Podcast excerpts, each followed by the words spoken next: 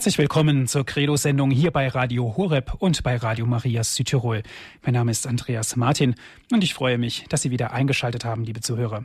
Heute wollen wir uns mit einem Thema befassen, das gerade in Zeiten des Umbruchs, in Zeiten der Anfechtung, sogar in Zeiten des Aufruhrs immer wieder genannt wird. Es geht um die Lehre der katholischen Kirche.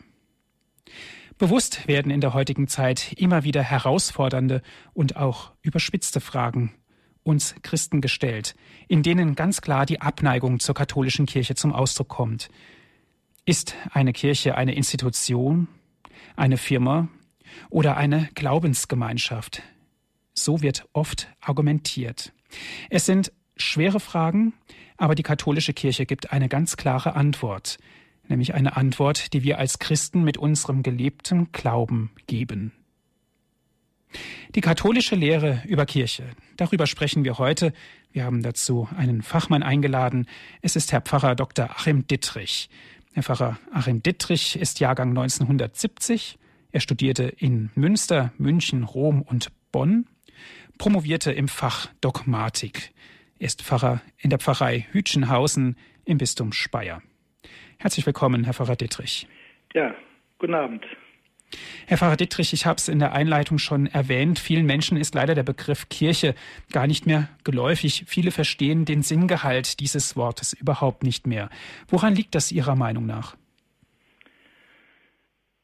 Ja, ich denke, das ist die Umwandlung der Gesellschaft, die wir in den letzten, ja, vielleicht 200 Jahren halt so Schritt für Schritt äh, erlebt haben, hat für viele Menschen zu einer Entchristianisierung geführt äh, zu einer Entfremdung von allem Religiösen, besonders vom Christlichen, vom Katholischen.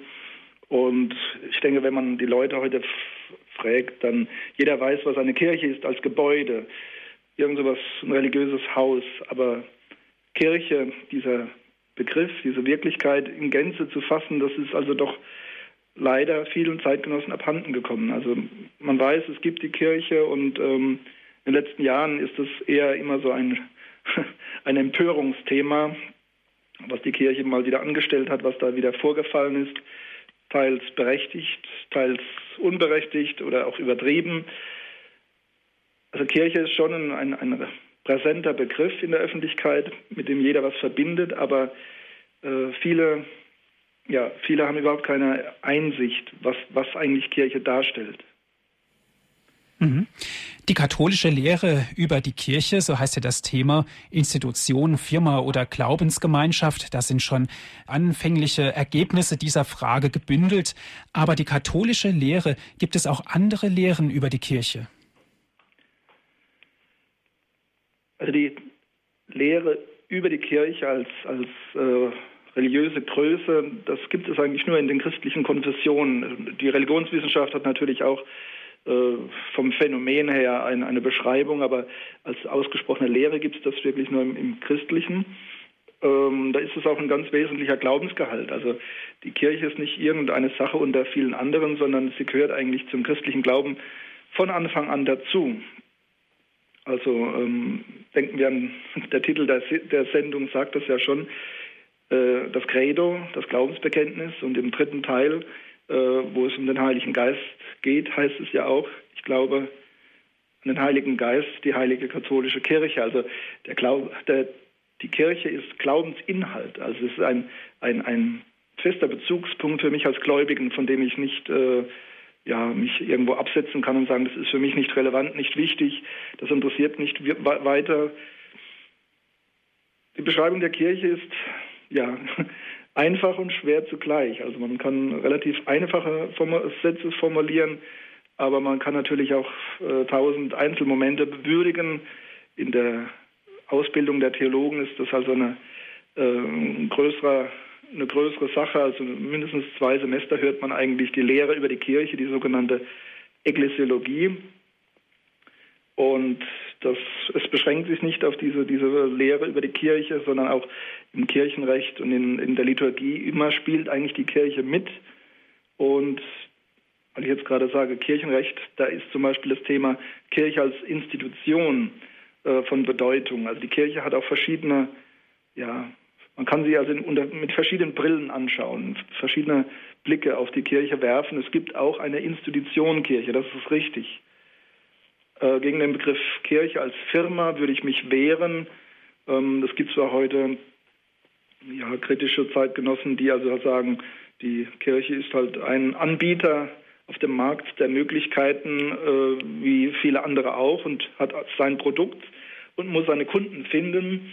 Ähm, und entsprechend versucht man dann also marktwirtschaftliche äh, Vorstellungen auf die Kirche zu übertragen, aber äh, da wird man der Kirche eigentlich nicht gerecht, wenn man also die Kirche zur Firma degradiert und die Gläubigen, äh, potenziellen Gläubigen als, als Kunden oder auch als Publikum. Also ich denke, der Glaube, der lebendige Glaube ist äh, ganz wichtig für, für das Verstehen der Kirche. Also es ist eigentlich nicht so einfach, jemand, dem der christliche Glaube völlig fremd ist, das nahe zu bringen. Es gibt das schöne Bild, den schönen Vergleich ähm, einer alten gotischen Kathedrale mit ihren schönen hohen Fenstern, die wundervoll sind, aber nur wenn man drinnen ist. Also von draußen mag so eine Kathedrale schmuddelig aussehen und äh, von Abgasen ein, ein, äh, ja, eingenebelt und, und schwarz geworden. Aber wenn man in die Kirche eintritt und das Licht durch die Fenster fällt, dann sieht man den Reichtum solch einer, einer, solch einer Kathedrale, nicht nur die Fenster, sondern auch alles andere. Aber äh, letztlich, um die Kirche wirklich verstehen zu können, braucht es eigentlich den, den inneren Blick, das Eintreten in die Kirche. Die Lehre über die Kirche ist ein, ein riesiges Feld mittlerweile. Das letzte Konzil, das Zweite Vatikanische Konzil, hat 1964 eine ganze eigene, ähm, ein ganzes eigenes Dokument, umfangreiches Dokument verabschiedet, äh, das nach seinen ersten beiden lateinischen Wörtern Lumen Gentium heißt, also die Kirche als Licht der Völker. Und das war eine der großen Leistungen des Konzils, dass sich auch ganz bewusst dem Thema Kirche gestellt hat. Also man wollte auf dem Zweiten Vatikanum mit diesem Dokument, aber auch in den anderen Dokumenten eigentlich der Gegenwart den Menschen von heute, heute in der Moderne, wollte man die Kirche erklären. Sieht man also, wie, wie wichtig und zentral dieses Thema ist. Man kann also den christlichen Glauben nicht reduzieren auf den einzelnen Menschen und seine, seine Verbundenheit zu Gott, sondern wie unser Papst auch immer wieder betont, wir glauben als, als Mitglieder der Kirche, als Glieder des Leibes Christi, das ist ein Wort für die Kirche von Paulus. Und wir können, wir können nicht sagen, Kirche interessiert mich nicht. Dass die Kirche irgendwo Stein des Anstoßes ist, äh, haben wir ja in den letzten Jahren immer wieder erlebt, in der Presse, in der Öffentlichkeit. Sie ist anstößig, sie ist, steht quer zum Zeitgeist, zum Verständnishorizont äh, der heutigen Menschen. Also das ist für mich schon interessant. Ähm, die Kirche ist nach wie vor ein interessantes Thema und äh, erweckt Emotionen. Und zwar nicht nur bei den, äh, bei den Christen oder ehemaligen Christen. Wir erleben ja auch momentan wieder eine starke Austrittswelle, bedauerlicherweise. Aber auch so die Gesamtgesellschaft hat durchaus eine Meinung zur Kirche, ähm, die Presse liebt letztlich die Kirche, weil man da einen, ein Thema hat, einen, einen Kontrahenten hat, an dem man sich reiben kann, äh, dem man alles Mögliche äh, unterschieben kann und wo man eben ja, Meinungen und Berichterstattung machen kann. Wir sind dann natürlich oft unglücklich äh, über die Art und Weise, aber trotzdem gilt es festzuhalten, die Kirche ist nach wie vor ein Thema. Und das macht schon deutlich, dass es hier mehr geht als um eine Firma oder irgendeine Institution, die irgendetwas verwaltet. Institution, wie gesagt, gehört zur Kirche. Es braucht eine, eine Verwaltung, es braucht eine Ordnung, es braucht ein Recht.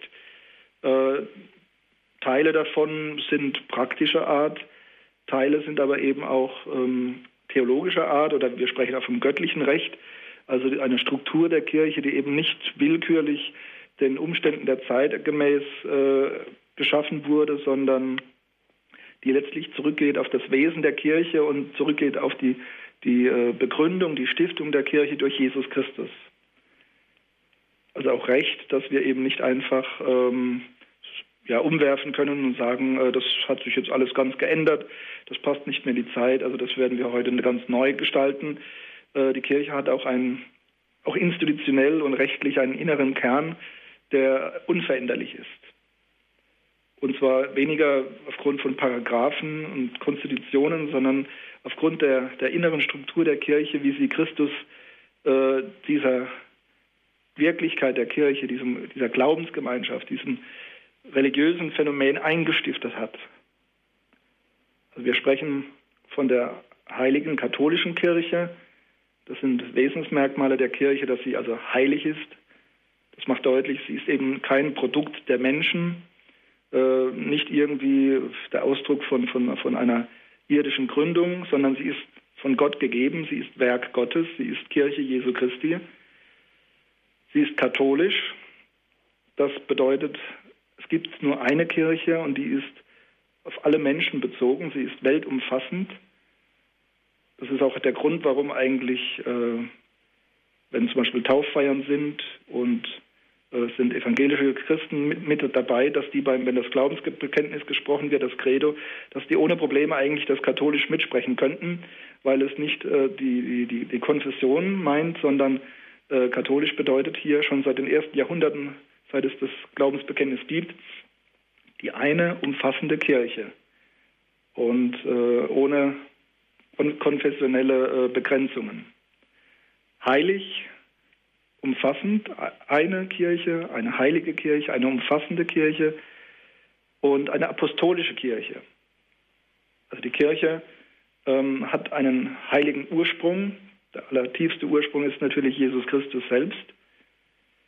Aber Jesus hat dieser Kirche eine personale Struktur gegeben. Also er hat nicht zufällig die Jünger um sich geschart und unter den Jüngern diesen Kreis der zwölf Apostel begründet und gepflegt und instruiert und auch nach Ostern ja äh, eingeweiht in das Auferstehungsgeheimnis. Also die zwölf Apostel, das ist so die innere personale Struktur der Kirche. Deswegen sprechen wir von der apostolischen Kirche. Jesus hat nicht irgendwie ein Handbuch der, der Kirchenverfassung äh, geschrieben und anhand dessen könnte man jetzt die Kirche ausgestalten, sondern er hat Menschen berufen, hat ihnen das Evangelium über, ja, mitgeteilt und hat ihnen den Heiligen Geist mitgeteilt, hat sie gesendet, hat sie bevollmächtigt. Und das ist das heilige innere Wesen der Kirche. Das ist auch sein heiliger Ursprung. Mm, das entsprechende Wort aus dem Griechischen bedeutet Hierarchie, heiliger Ursprung. Deswegen äh, die hierarchische Ordnung der Kirche mit Papst und Bischöfen, mit den Priestern, mit den Diakonen, mit den Geweihten, ähm, das, das speist sich durch die Geschichte hindurch und immer wieder aktualisiert auch durch den Heiligen Geist, speist sich von Jesus Christus her, hat einen heiligen Ursprung. Ja, die Kirche geht auf Jesus Christus zurück. Ich denke, das muss man jedem, der heute fragt, was ist die Kirche, muss man eigentlich so ziemlich als erstes sagen. Es ist nicht irgendein spätes Produkt des zweiten Jahr oder dritten Jahrhunderts oder noch später. Äh, das wird heute immer so ein bisschen romantisierend dargestellt. Also am Anfang war das alles ganz frei und locker und alle waren gläubige, charismatische Menschen und es brauchte keine Ordnung, es brauchte keine Hierarchie. Äh, das sind eigentlich Verklärungen, die auch dem, dem biblischen Befund äh, nicht standhalten.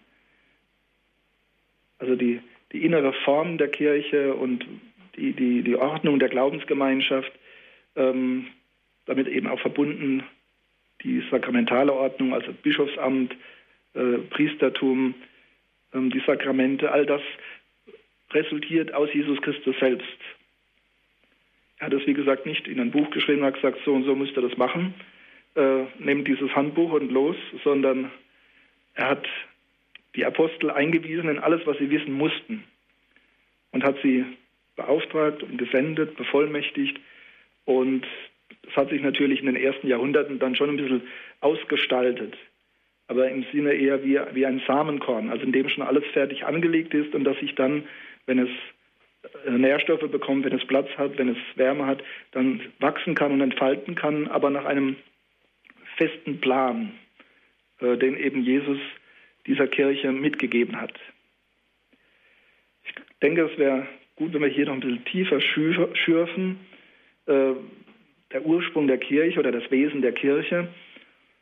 Kirche vom Begriff her hat ja, der Sinngehalt ist eigentlich auch Versammlung, also heilige Versammlung. Äh, das kennen wir schon aus dem Alten Bund. Und äh, das Volk Israel kannte zu festgesetzten Zeiten, zu heiligen Anlässen die Versammlung, die religiöse Versammlung. Und von daher hat sich dieses ähm, Ekklesia, Kirche, äh, entfaltet, entwickelt dieses Wort, die heilige Versammlung. Das Volk Israel als Ganzes wird eigentlich auch so als eine Vorform der Kirche betrachtet. Die Kirchenväter in den ersten Jahrhunderten haben also von der Synagoge gesprochen, vom Volk Israel, vom Bundesvolk. Äh, Menschen, ein Volk, das Gott auserwählt hat äh, und ruft, ihm zu folgen, das er begleitet, das er begnadet. Oder der Kirchenvater Augustinus hat sogar noch weiter vorgegriffen und hat gesagt, wir können eigentlich von einer, im weiten Sinne, von einer Kirche seit Abel sprechen. Das ist natürlich sehr weit gefasst und sehr, äh, ja, in einem sehr allgemeinen Sinn gehalten.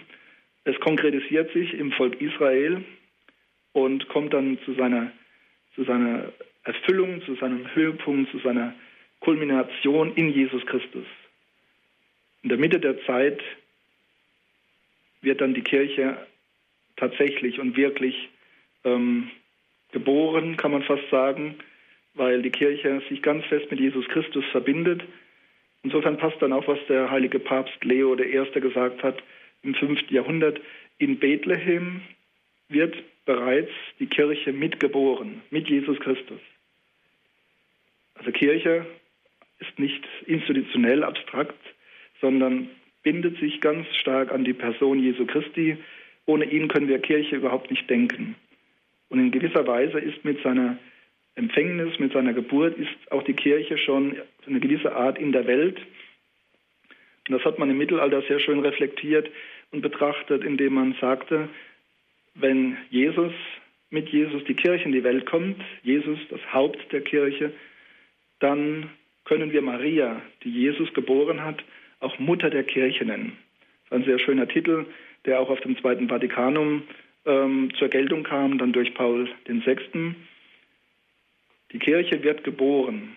Sie ist etwas Lebendiges, etwas Geistiges und nicht irgendeine irdische Organisation.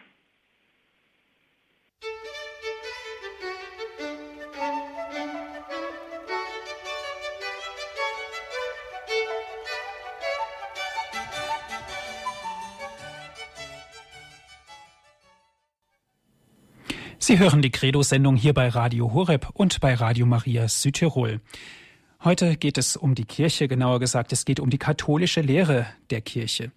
Institution, Firma oder Glaubensgemeinschaft, was ist die Kirche? Im ersten Teil haben wir uns damit beschäftigt, mit den Ursprüngen der Kirche. Aus Hütchenhausen ist uns Herr Pfarrer Dr. Achim Dittrich zugeschaltet. Herr Pfarrer, Paulus schreibt im zweiten Korintherbrief, im Kapitel 4 im fünften Abschnitt. Wir verkündigen nämlich nicht uns selbst, sondern Jesus Christus als den Herrn, uns aber als eure Knechte um Jesu willen.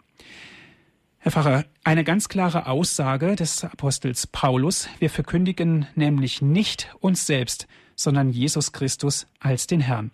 Dann kommt aber der Nachsatz, uns aber als eure Knechte um Jesu willen. Damit ist doch auch der Ursprung der Kirche ganz deutlich abgezeichnet. Ja, also Paulus hat äh, eine relativ äh, starke Vorstellung von, vom, vom Wesen der Kirche und ähm, er begründet das immer und immer wieder, also allein in Jesus Christus. Die Gefahr ist natürlich, wenn man so viel über die Kirche spricht, dass das so ein bisschen den Geschmack bekommt, ja, wir sind ein Club und wir drehen uns um uns selbst und über unsere Organisationsform. Aber im Eigentlichen ist Kirche ist ein Vollzug ist eine, also eine geistliche Wirklichkeit und die, diese geistige Wirklichkeit, diese Glaubensgemeinschaft lebt ganz stark vom Vollzug des Glaubens und von der Sendung, von der Mission.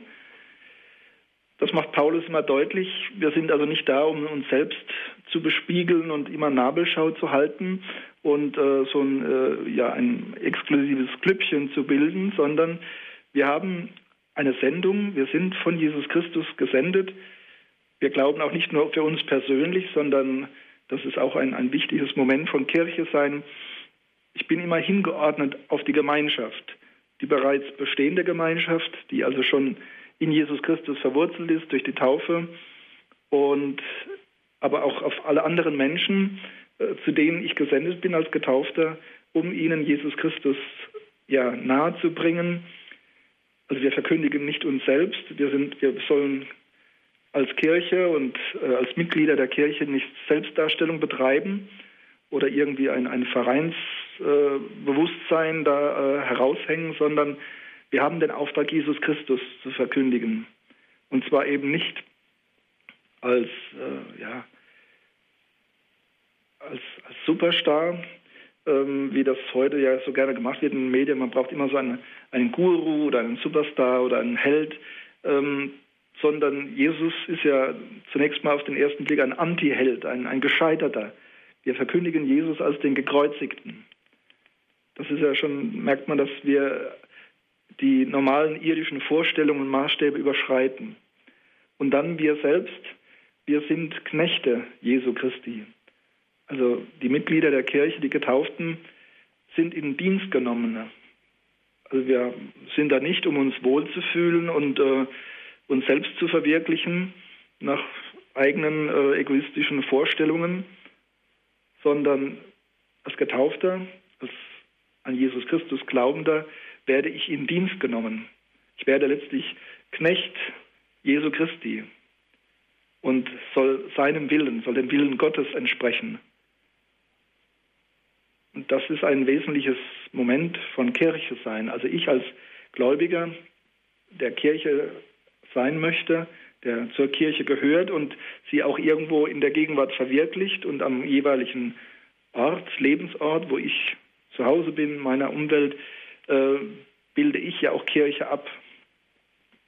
Und ähm, das muss ich immer von Jesus Christus her tun. Das muss ich immer als Gesendeter tun. Ähm, und eben nicht als Selbstdarsteller oder als einer, der, der jetzt ähm, ja, die, die den tieferen Einblick hat, die Wahrheit für sich gepachtet hat oder schlauer ist, sondern wirklich, äh, wir sollen uns als Vermittler betrachten und die Menschen zu Jesus Christus bringen. Die Kirche bzw. die Bibel gibt ja auch Bilder der Kirche wieder. Sie schreibt oder beschreibt die Kirche als Volk Gottes, der Leib Christi, der Tempel des Heiligen Geistes. Was hat es damit auf sich, Herr Pfarrer Dittrich?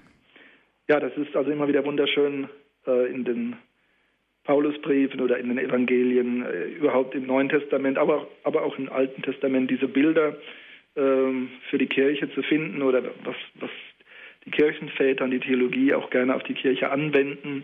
Also ganz massiv im Vordergrund im Neuen Testament steht äh, das Bild des Paulus, also die Kirche dargestellt in, in, äh, im Vergleich mit der menschlichen Person, des menschlichen Körpers und Leibes. Der Leib aus seinen vielen Gliedern, das ist die irdische Glaubensgemeinschaft, das ist die Gemeinschaft der, der Glaubenden, der Heiligen, der Geheiligten. Und Jesus Christus gehört fest zu diesem, zu diesem Menschen, zu diesem Leib, aber als Haupt. Als Haupt, ähm, er ist ja in der Auferstehung und Himmelfahrt hat er ja sein, unser Menschsein mit hinaufgenommen in die Ewigkeit. Er sitzt zu Rechten Gottes des Vaters, sagen wir im, im Glaubensbekenntnis. Und wir sind ihm fest verbunden, so wie die einzelnen Glieder des Körpers zum Kopf, zum Haupt gehören. Und äh, ich denke, das ist ein, wirklich ein auch heute noch sehr hilfreiches Bild für die Kirche, der Kopf ist natürlich, da sitzt das Denken, da sitzt der Wille und entsprechend ist es auch, die Kirche soll das tun, was Jesus will, nämlich sich der Welt mitteilen in Wort und Sakrament. Und wir sind, wir sind Teile, wir partizipieren, aber wir sind eben nicht selbst der Kopf, sondern wir sind Teil und Anhang. Also der Leib Christi, das ist wirklich ein ganz starkes Bild und ähm, es wurde in den 70er, 80er Jahren etwas in Misskredit gebracht, aber das hat sich mittlerweile auch wieder ähm, gelöst. Es bleibt ein wichtiges Kirchenbild, so wie Papst Pius XII. das in einer eigenen Enzyklika, in einem Rundschreiben über die Kirche 1943 wunderbar formuliert hat. Mystici Corporis hieß diese Enzyklika und äh, wo man gerade von diesem paulinischen Bild des Leibes eine schöne Kirchenlehre entwickelt hat, die eben deutlich macht, die Kirche ist nicht nur rechtlich zu fassen, sie ist nicht nur Institution, es geht nicht nur um die äußere Verwaltung von Sakramenten und Gottesdiensten, sondern es ist etwas Lebendiges, eine geistige Wirklichkeit, ähm, die ja, ihren bleibenden Ursprung in Jesus Christus hat, die durch die Geschichte wandert, die eine Tradition hat, aber eben eine lebendige Tradition. Und nicht äh, im Sinne von ja, alte Bücher da immer wieder wälzen, sondern eine lebendige Tradition, die durch die Kirche, die, die durch die Geschichte reicht bis in die Gegenwart und immer wieder neu äh, zum Ausdruck kommen möchte, immer wieder neue Gestalt gewinnen möchte, aber eben nicht im Sinne von Selbstdarstellung, äh, das, was man manchmal äh, als Triumphalismus gegeißelt hat, wir dürfen manchmal auch triumphieren und uns freuen, Kirche zu sein, aber eben nicht in, in einer überheblichen Art oder in einer exklusiven Art, sondern einfach aus Freude über die Verbundenheit mit Gott und äh, auch als Einladung an, an suchende Menschen, die merken, diese Welt allein kann meine Sehnsucht, kann ja meinen Wunsch nach Erfüllung nicht, nicht befriedigen. Ein anderes Bild ist äh, der Tempel des Heiligen Geistes. Ist auch sehr wichtig, äh, weil da der Heilige Geist also richtig mit einbezogen wird. Tempel ist ja das ein, ein Wort für das Gotteshaus, besonders im Judentum und in der Antike. Der Tempel, Stätte der, der Anbetung und äh, der Verehrung Gottes, aber eben ein, ein Gebäude, in dem Gott wirklich gegenwärtig ist wie es ja im, im Tempel von Jerusalem der Fall war, durch die Bundeslade war Gott gegenwärtig und so ist es auch für uns als Kirche insgesamt gedacht. Es geht weniger um das Gebäude aus Stein und mit Säulen und Dach und allem, sondern es geht um ja, die Gegenwart Gottes in der Welt, eben in der Glaubensgemeinschaft, durch die vielen Gläubigen, die eine Gemeinschaft bilden und die bewegt werden, die geführt werden vom Heiligen Geist. Also Kirche ohne Heiliger Geist, das geht nicht. Der, Heilige Geist ist also das, das innere Prinzip der Kirche. Die Seele hat man auch gesagt, die Seele der Kirche, die also die Kirche immer wieder neu auch äh, antreibt und leitet, ähm, die gegenwärtig ist, wenn ein Papst gewählt wird, die gegenwärtig ist bei allen Sakramenten. Wir beten ja bei allen Sakramenten äh, ja, epikletisch. Also wir, wir bitten den Heiligen Geist, dass er herabkommt, dass er gegenwärtig wird und das, was wir tun, erfüllt mit göttlichem Leben, mit göttlicher Gegenwart. Also Tempel des Heiligen Geistes, also auch ein, ein wichtiges und schönes Bild für die Kirche. Das Volk Gottes ist auch ein altes und ehrwürdiges Bild vom, vom Alten Testament her vor allen Dingen für die Kirche ein Bild, das man auf dem Zweiten Vatikanum auch wieder neu herausgestellt hat und was in der Folgezeit dann sehr groß äh, ja, verwendet wurde für, für eine allgemeine Kirchenvorstellung und manchmal auch ein bisschen missbraucht wurde, um ähm, ja, also Demokratie und Anforderungen der Demokratie in die, in die Kirche, in den Kirchenbegriff einzuführen, ähm, wobei man aber dann dieses Bild dann äh, überspannt und äh, man muss immer bedenken, auch bei den anderen Bildern, es sind Bilder, die eben nicht eine Definition abgeben und die man nicht äh, deduktiv dann auslegen kann. Also Volk Gottes heißt nicht, die, die Kirche, die Glaubensgemeinschaft ist quasi eine, äh, eine, eine, eine demokratische Gemeinschaft, die sich ähnlich wie in einer äh, parlamentarischen Demokratie äh, ausgestaltet, sich selbst eine Verfassung gibt und äh, die, die, Gesetzgebung durchführt und alles. das ist überspannt. Aber grundsätzlich ist das Bild voll Gottes sehr schön. Es macht deutlich, dass eben die Kirche von den vielen Mitgliedern, von den vielen Menschen lebt, die sich zugehörig fühlen, die also in diesen geistigen Raum hineintreten, die eine gemeinsame Kultur, eine gemeinsame Verfassung pflegen, geistige Verfassung, und die eben aber geleitet werden von Gott. Wir können auch andere Bilder dann verwenden, wie also die Herde, die von Jesus Christus ja, geweidet wird und geführt wird. Das ist ähnlich wie das Volk Gottes. Viele Bilder, die auch alle in dieser Konstitution des Zweiten Vatikanischen Konzils Lumen Gentium zu finden sind. Also das war das Schöne, dass man all diese biblischen Bilder dann auch da äh, vorgestellt hat, neu herausgestellt hat. Aber man darf keines dieser Bilder einfach isolieren und dann versuchen, da äh, durch äh, Ableitungen eine komplette Kirchenlehre aus einem Bild allein abzuleiten. Die, die Bilder sind alle notwendig, um die Kirche in ihren verschiedenen Aspekten zu beleuchten. Mhm. Also diese vielen Bilder ergeben ein Gesamtbild und ergeben sozusagen das Spiegelbild der gelebten Kirche. Ja, also Spiegelbild und ähm, einfach auch Verständnishilfe. Also, mhm. ähm, dass wir, dass wir die Kirche recht verstehen und äh, dann auch begreifen, was, was unser Dasein in der Kirche und mit der Kirche ist. Ja. Herr Pfarrer Dittrich, einen ersten Anrufer habe ich in der Leitung. Das ist Herr Feldmann. Guten Abend, Herr Feldmann. Ja, guten Abend, Feldmann. Carsten. Mir ging es noch um Folgendes. Ich empfinde die Kirche als etwas, was wir vielleicht auch Außenstehende sagen könnten. Wir haben ja eine Zeit der Hoffnungslosigkeit und der Haltlosigkeit, wo sich dauernd alles ändert. Ich persönlich empfinde die Kirche als einen Halt, und zwar auch erst seit einigen Jahren, seit ich das in Radio gelernt habe, als Halt und Fundament für mich selber, für mein Leben, gerade auch für mein Leben als lebenslänglich Behinderten. Die Kirche gibt mir den Halt, dass meine Behinderung Sinn hat. Die Kirche gibt mir das Gewissheit, in dieser Kirche hat mein Leben Sinn, nämlich als Hinführung zur ewigen Kirche im Himmel. Den Sinn habe ich früher so nie gesehen. Das heißt, hier ist etwas, was wir, glaube ich, vermitteln können nach außen. Die Kirche als Fundament, als Halt, als sag mal, ein Stück Felsen, in dem zu leben es schöner und besser ist, als außerhalb dieses Felsens, wo alles in Unruhe ist, wo alles wankt, wo sich dauernd die Meinungen ändern, während die Kirche der Fels ist, wo sich nichts ändert, wo ich halt dauernd durch Lernen und durch Hinterfragen und von Beichte zu Beichte mir meinen inneren Platz suchen darf und den auch langsam geschenkt bekomme dann weiß ich, ich bin also eingewurzelt in dieser Kirche, wie sagen wir mal ein Baum in der Erde. Und das wäre doch auch ein Bild, das ich für mich persönlich jedenfalls hilfreich finde. Mhm. Ein ganz anderes Bild der Kirche, die Halt gibt, die verwurzelt, die Sicherheit gibt, Herr Pfarrer Dietrich.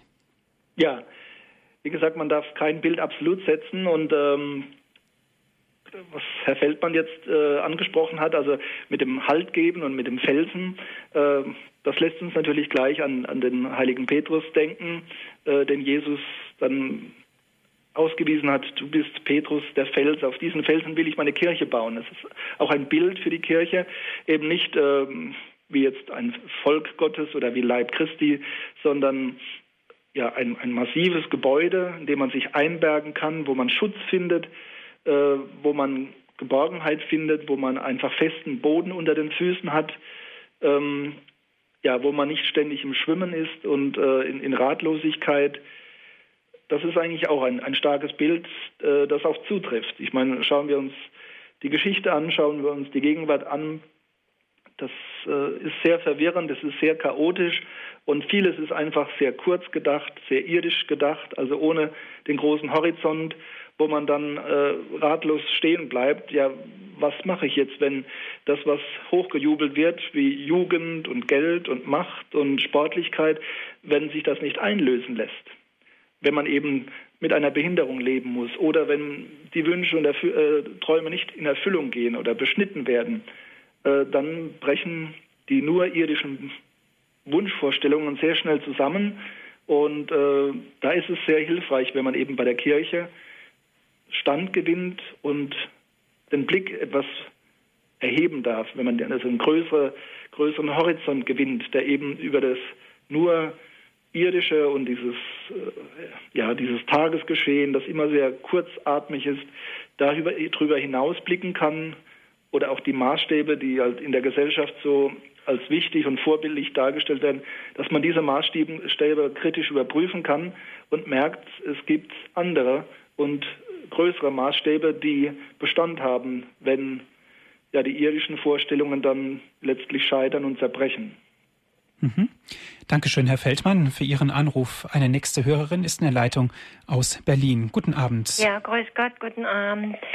Ich habe in der Kirche, das ist ein sakraler Raum, wo ich zur Ruhe kommen kann, wo ich auch zu Gott sprechen kann, all meine Nöte vortragen kann, Ängste, Sorgen, alles ja, kann ich vortragen. Also, das ist für mich ein Raum, wo ich Ruhe finde, wo ich, ja, die Verbindung zu Gott finde, ja. Wo meine Seele auch zu Gott geführt wird. Ich war in der, ich komme aus der evangelischen Kirche und das war der, die erste Begegnung in der katholischen Kirche war etwas ganz anderes. Wollte ich nur dazu beitragen. Ich war in einer in einer anderen Stadt, in einer Kirche, auch katholischen Kirche, aber da habe ich mich überhaupt nicht wohl gefühlt. Da war nicht ein Heiligenbild und und auch nicht die Gottesmutter abgebildet. Es war ein ganz leerer Raum. Also da habe ich mich gar nicht wohl gefühlt. Da, ja. Mhm. Mhm. Gut, vielen und Dank. Gottes Segen. Alles Gute. Dankeschön. Auf Wiederhören. Wiederhören. Ja, die visuelle Wahrnehmung höre ich hier raus, Herr Pfarrer Dietrich. Ähm, zunächst die Kirche als Gebäude, als Raum, wo wir den Glauben leben, wo wir Gottesdienste feiern. Wie wichtig sind die visuellen Wahrnehmungen? Ja, also wir denken, wenn wir von Kirche sprechen, natürlich auch an die Gebäude. Und äh, ich denke, wir brauchen auch die, die, die Gotteshäuser. Wir können also jetzt nicht nur immer nur von der Gemeinde sprechen und nur äh, ja, von der Glaubensgemeinschaft. Wir brauchen auch ja, Orte, wo sich das niederschlägt. Seien es die großen Wallfahrtsorte, seien es äh, eben die vielen Kirchen, die es in Europa immer noch gibt und die gepflegt werden.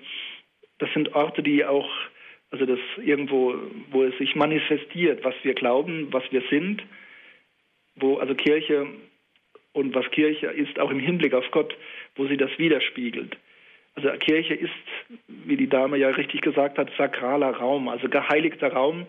Ähm, und zwar eben nicht allein, weil wir das entsprechend ausgestalten mit Kunst und anderen Dingen, sondern weil Gottesdienst gefeiert wird. Und das ist eigentlich eine Veranstaltung, ähm, die nach oben hin offen ist. Also wenn es ein echter Gottesdienst ist, eine echte heilige Messe, dann ist das eine, eine Veranstaltung, die eigentlich in einem Gebäude ohne Dach stattfindet, also eine Verbindung mit dem Himmel herstellt. Wir sprechen ja auch von der, der Liturgie des Himmels und dass bei jedem Gottesdienst im Prinzip Himmel und irdische Gemeinde miteinander verbunden sind. Wir, wir singen das heilig zusammen mit den Engeln des Himmels. Ähm, das sind keine frommen Erbaulichkeiten. Das ist eigentlich ernst gemeint.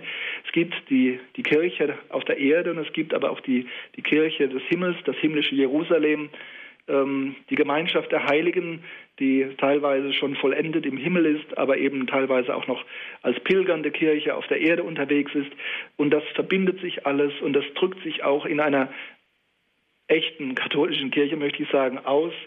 Also das kann nicht einfach nur funktional ein Veranstaltungsraum sein, sondern das muss auch äh, in der Gestaltung des Gebäudes muss einfach deutlich werden. Also hier ist ein Raum des Gebetes, der Zusammenkunft, ja, aber auch des Gebetes. Und äh, hier richte ich meinen Sinn auf Gott.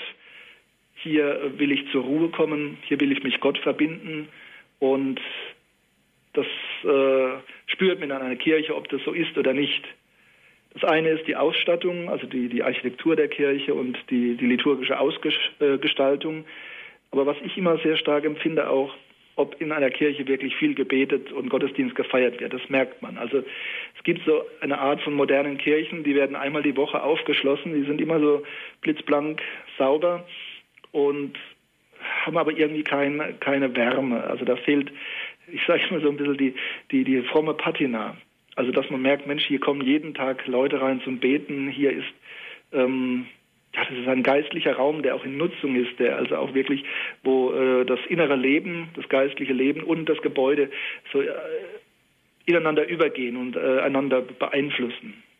Also ich kann das gut nachvollziehen, was die Dame gesagt hat und das ist auch sicherlich äh, ein wichtiges Moment im Hinblick auf Kirche. Unsere Gotteshäuser, unsere Kirchen müssen auch irgendwo äh, dem Platz geben und das widerspiegeln, was Kirche im Vollsinn ist.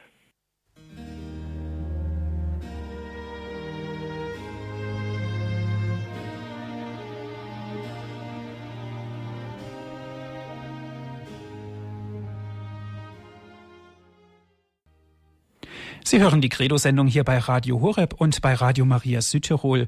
Die katholische Lehre über die Kirche ist das heutige Thema. Institution, Firma oder Glaubensgemeinschaft? Diese Frage wird gestellt. Wir haben uns schon sehr intensiv damit befasst, was die Kirche ist. Erstens als Gebäude, aber auch spirituell, was sie bedeutet als gelebter Glauben. Aus Hütchenhausen ist uns unser Referent zugeschaltet, ist Herr Dr. Achim Dietrich. Herr Dr. Dietrich, die Kirche, wo zwei oder drei in meinem Namen versammelt sind, heißt es ja im Matthäus. Da bin ich mitten unter ihnen. Das ist doch Kirche, die Versammlung der Gläubigen mit Jesus gemeinsam. Ja, sicher. Das ist eigentlich der Ursprungsgedanke. Also Jesus ruft die Menschen zu sich äh, und durch ihn möchte er Gott gegenwärtig machen unter den Menschen in der Welt. Und ähm, es braucht eben dazu die Gemeinschaft. Also er das Christentum richtet sich nicht an viele Einzelne, die religiös interessiert sind und für sich da ganz persönlich und auch äh, eigentlich isoliert äh, eine Gottesbeziehung suchen, sondern das Katholische, das Christliche ist immer gemeinschaftlich. Wir können eigentlich nicht alleine Christ sein, das geht gar nicht. Und das wird durch diesen, dieses Wort sehr deutlich, wo zwei oder drei in meinem Namen beisammen sind. Da bin ich mitten unter ihnen, also Gemeinschaft und als Herzstück der Gemeinschaft die Gegenwart Gottes durch Jesus Christus. Und das ist ähm, der, der, tiefere Sinn der Kirche. Also die Menschen zusammenzurufen, dass sie ein, ein Volk werden oder einen Leib bilden, dass sie äh, ein, ein, ein lebendiges Gotteshaus in der Welt aufbauen, aber eben nicht nur äh, durch einen Auftrag und der Auftraggeber ist weit weg, sondern alles geschieht mit Gott, und mit dem Heiligen Geist als inneren Moment, als, als innere Mitte, als Gegenwart. Also Gegenwart ist ganz wichtig. Äh, denken wir an die Eucharistie. Das sind nicht irgendwelche leeren Rituale, sondern hier wird Gott gegenwärtig. Wir sprechen von der Realpräsenz. Kirche aufbaut sich durch die Gegenwart Gottes. Oder denken wir an den Tabernakel, der zwar in unseren Kirchen uns relativ äh, statisch und äh, massiv vorkommt, also fast wie ein Safe.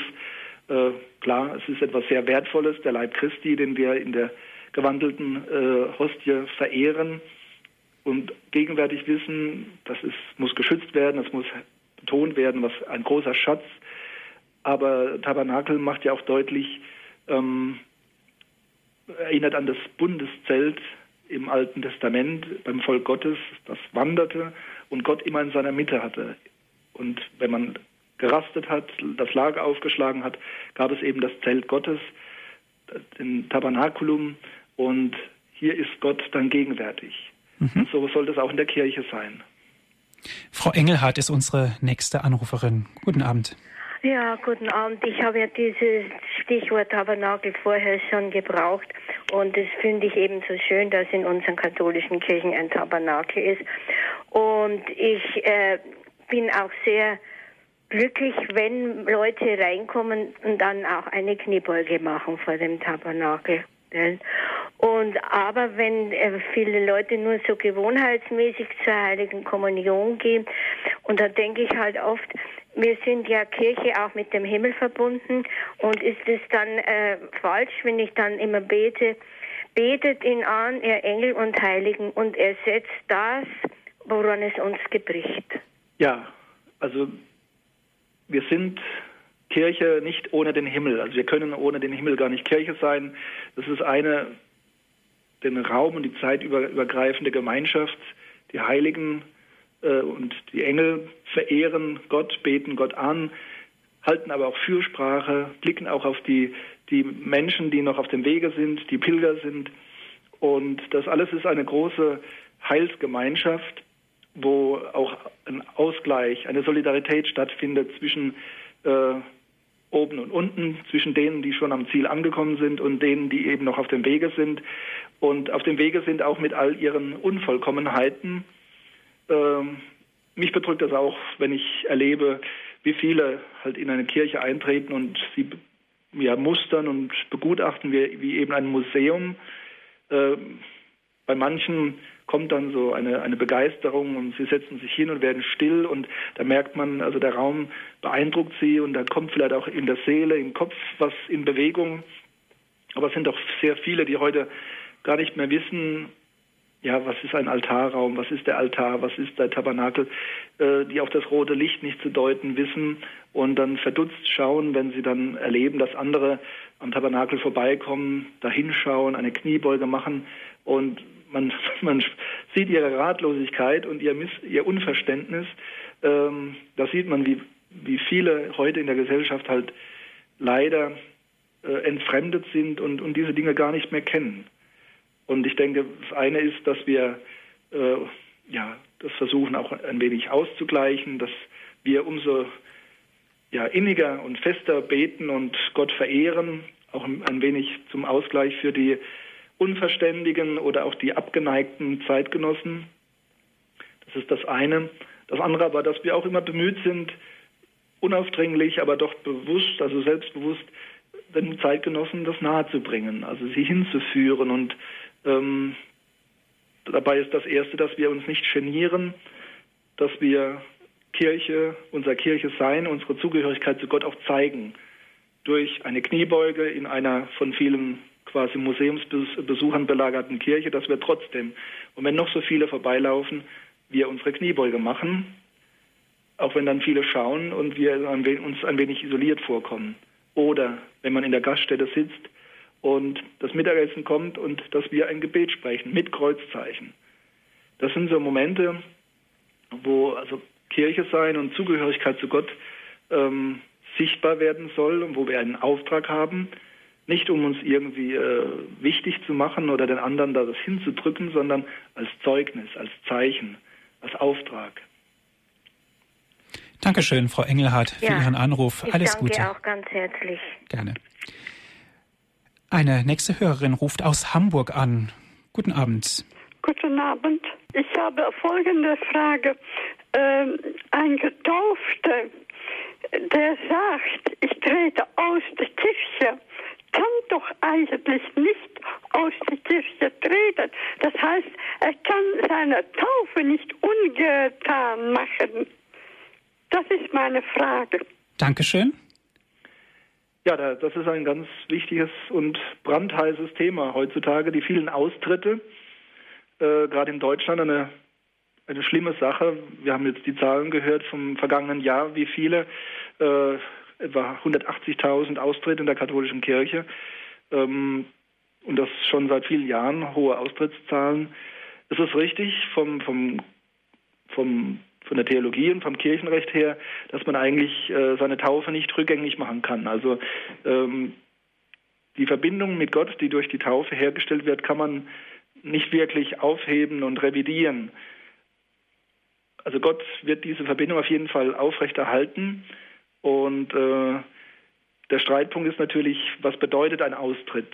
Das ist auch ein Streitpunkt äh, durchaus auch in der Kirche ob also in Deutschland dieser Austritt aus der äh, katholischen Kirche, ob das gleichbedeutend ist mit einem mit einer äh, Glaubenstrennung, also mit einem Schisma oder mit einem Glaubensabfall, mit der Apostasie.